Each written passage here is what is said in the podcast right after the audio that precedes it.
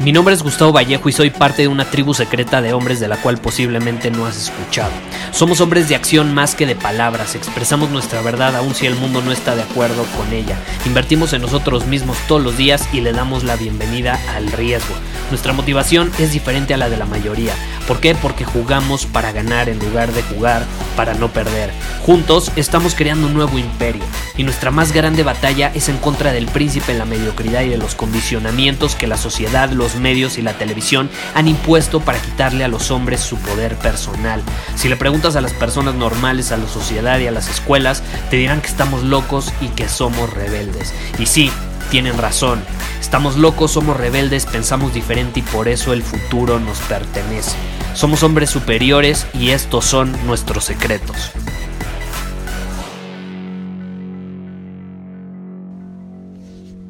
Me escribieron una pregunta que te quiero leer y que tiene que ver con el episodio de hoy, obviamente, y dice lo siguiente.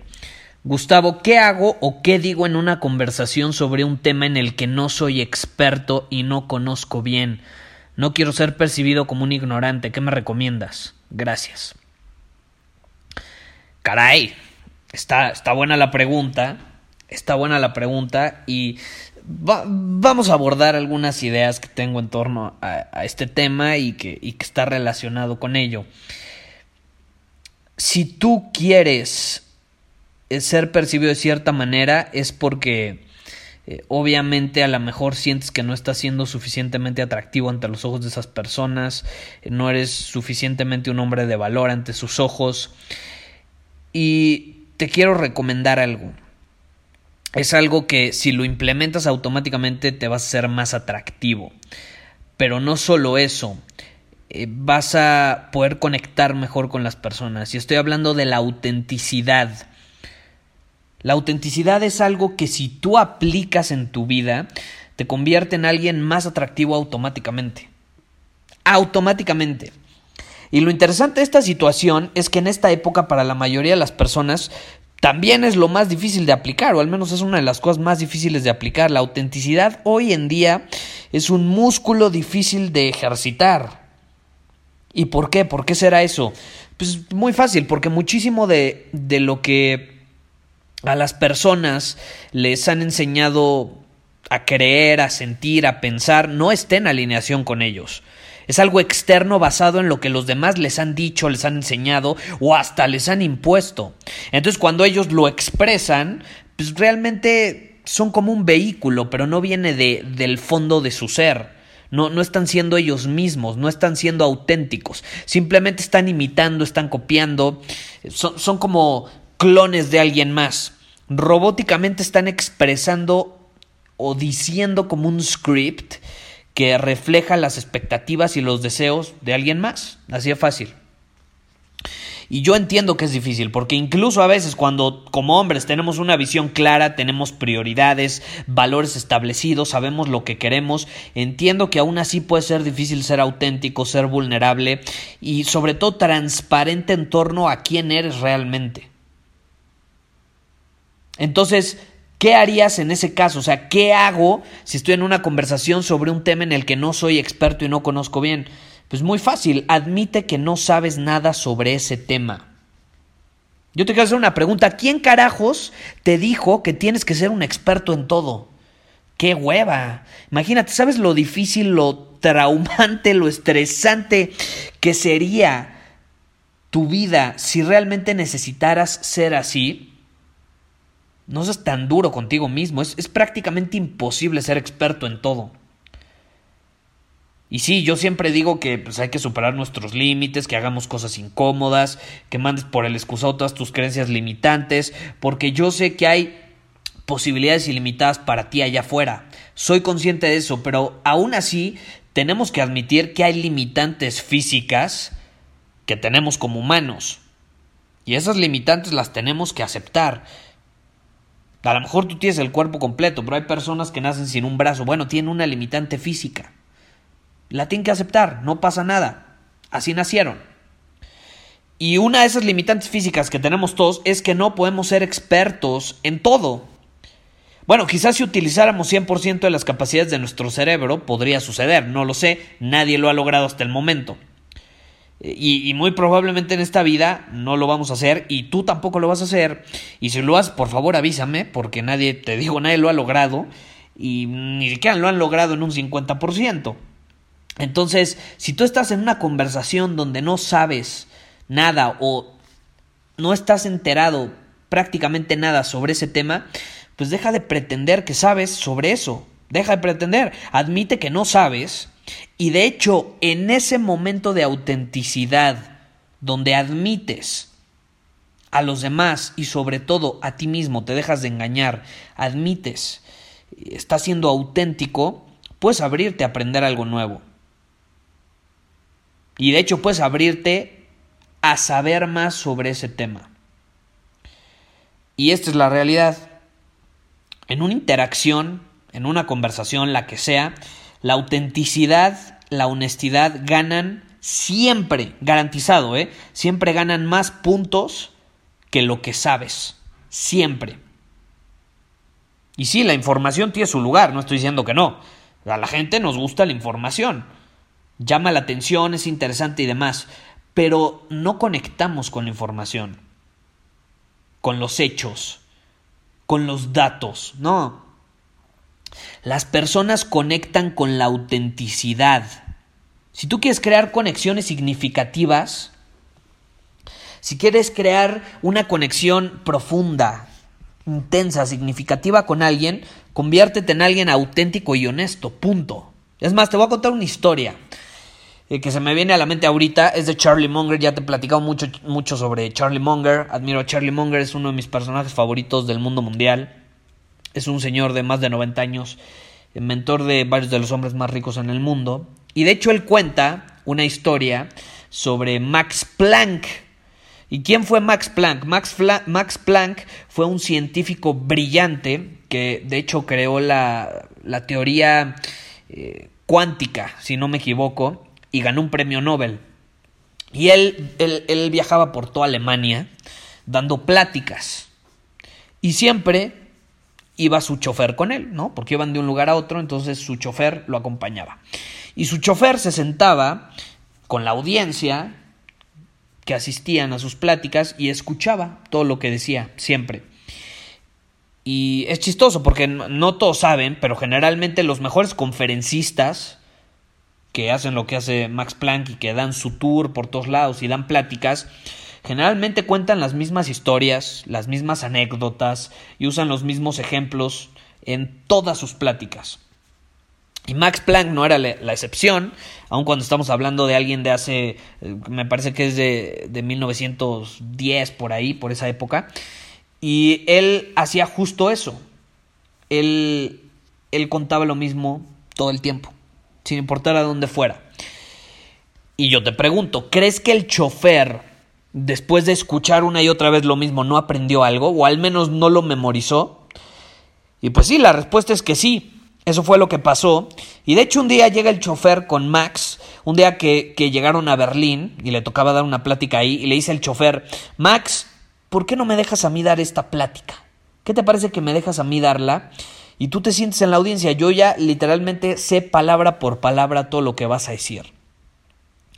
Y Max dice, bueno, ¿por qué no? Vamos a hacer el experimento, ¿no? A ver qué pasa. Tú súbete al escenario y finge que eres Max Planck. ¿Por qué no? Y entonces Max llega, se sienta en la audiencia y vio cómo su chofer se subió al escenario fingiendo que era él y terminó dando una conferencia increíble, increíble. Y en medio de la plática, esto es algo que a mí me encanta. En medio de la plática, alguien levanta la mano y le hace una pregunta al chofer, obviamente pensando que es Max Planck. Y el chofer no tenía la menor idea de cuál era la respuesta, porque él había estado dando la plática, pues sí, como robotcito, aparentando ser algo que no era realmente. Obviamente lo estaba haciendo por diversión, nada más era para hacer un experimento. Y me encanta su respuesta, porque él no tenía la menor idea de qué decir. Pues sabes lo que respondió, no se puso nervioso, eh, no titubeó ni nada, eh, y, y dijo lo siguiente, para estar en una ciudad tan avanzada y una ciudad tan moderna como Berlín, no hubiera esperado que me hicieran una pregunta tan básica como esta. Y sabes algo, para responderte, mejor le voy a dar el micrófono a mi chofer que está sentado allá porque él lo va a hacer muy bien. Y entonces le dan el micrófono a Max Planck, que bueno, aparentaba ser el chofer, y él le responde. Brillante, ¿estás de acuerdo? Brillante, me encanta esa historia. Pero bueno, no nos desviemos. ¿A qué punto quiero llegar? ¿A qué punto quiero llegar? Tú no quieres ser el chofer. Tú no quieres ser el chofer. Imagínate que el chofer hubiera seguido su vida, que eso no hubiera sido un experimento, sino realmente hubiera sido su vida y hubiera estado aparentando ser algo que no era, siguiendo esa farsa, pretendiendo ser alguien que no era. Se hubiera vuelto loco, absolutamente loco, y tarde o temprano la gente se hubiera dado cuenta, ¿estás de acuerdo? Entonces no seas el chofer, mejor sé Max Planck. Elige un área que te apasione, un área en la que tengas ciertas habilidades que te hagan sobresalir y vuélvete el mejor en eso, vuélvete el mejor en eso. Y esta es la realidad sobre cómo un hombre superior enfrenta sus conversaciones generalmente. Un hombre superior se enfoca en una conversación en hablar sobre cosas que a él le apasionan, sobre su visión, sobre lo que le apasiona prácticamente, lo que es parte de su visión, y sobre lo que él quiere hablar, no sobre las cosas que, los demás mencionan o sobre lo que los demás quieren hablar. Y aquí tengo que hacer un paréntesis y dejar claro, un hombre superior eh, no forza las cosas. Lo que te estoy diciendo no se trata de que un hombre superior a huevo mete su cuchara y quiere hablar y forza la conversación para que se hable sobre lo que él quiere hablar. Él no obliga a nadie, no forza nada. Eso, eso es desde una actitud necesitada, de, en busca de aprobación. No. Un hombre superior no, no actúa en una conversación con esa energía no obliga a nadie. Eh, a escucharlo porque pues qué hueva, ¿no? digo, nunca has hablado con alguien que a huevo quiere hablar sobre un tema y te duermes en la conversación así como, ay, ya cállate, por favor. Claro, yo también conozco a varias personas así. No, un hombre superior no es así.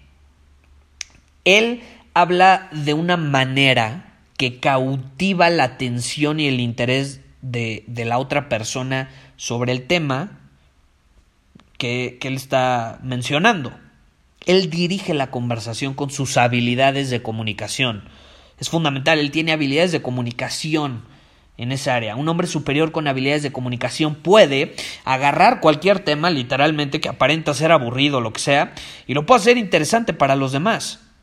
Mientras tú lo posiciones ante los ojos de las personas como algo interesante, puedes estar hablando, o más bien ellos pueden estar hablando contigo sobre eso todo el día. Y van a estar felices de hacerlo, ¿eh?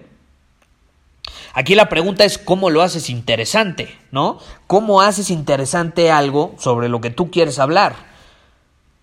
Pues es muy fácil. Como lo enseño en varios de mis programas de comunicación como conversaciones magnéticas, lo es interesante relacionándolo con algo que a esa persona le interesa o con un aspecto de su personalidad. Mientras tú lo relaciones con la otra persona, va a ser relevante para ellos.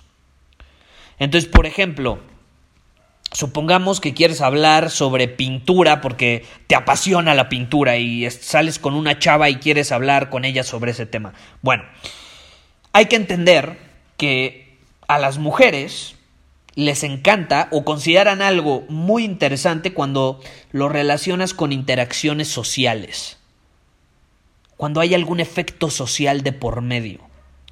Entonces, suponiendo esto de que tú quieres hablar con ella sobre pintura, pues puedes hacer que sea interesante de manera muy sencilla. Le puedes contar una historia sobre los robos de pintura más grandes de la historia.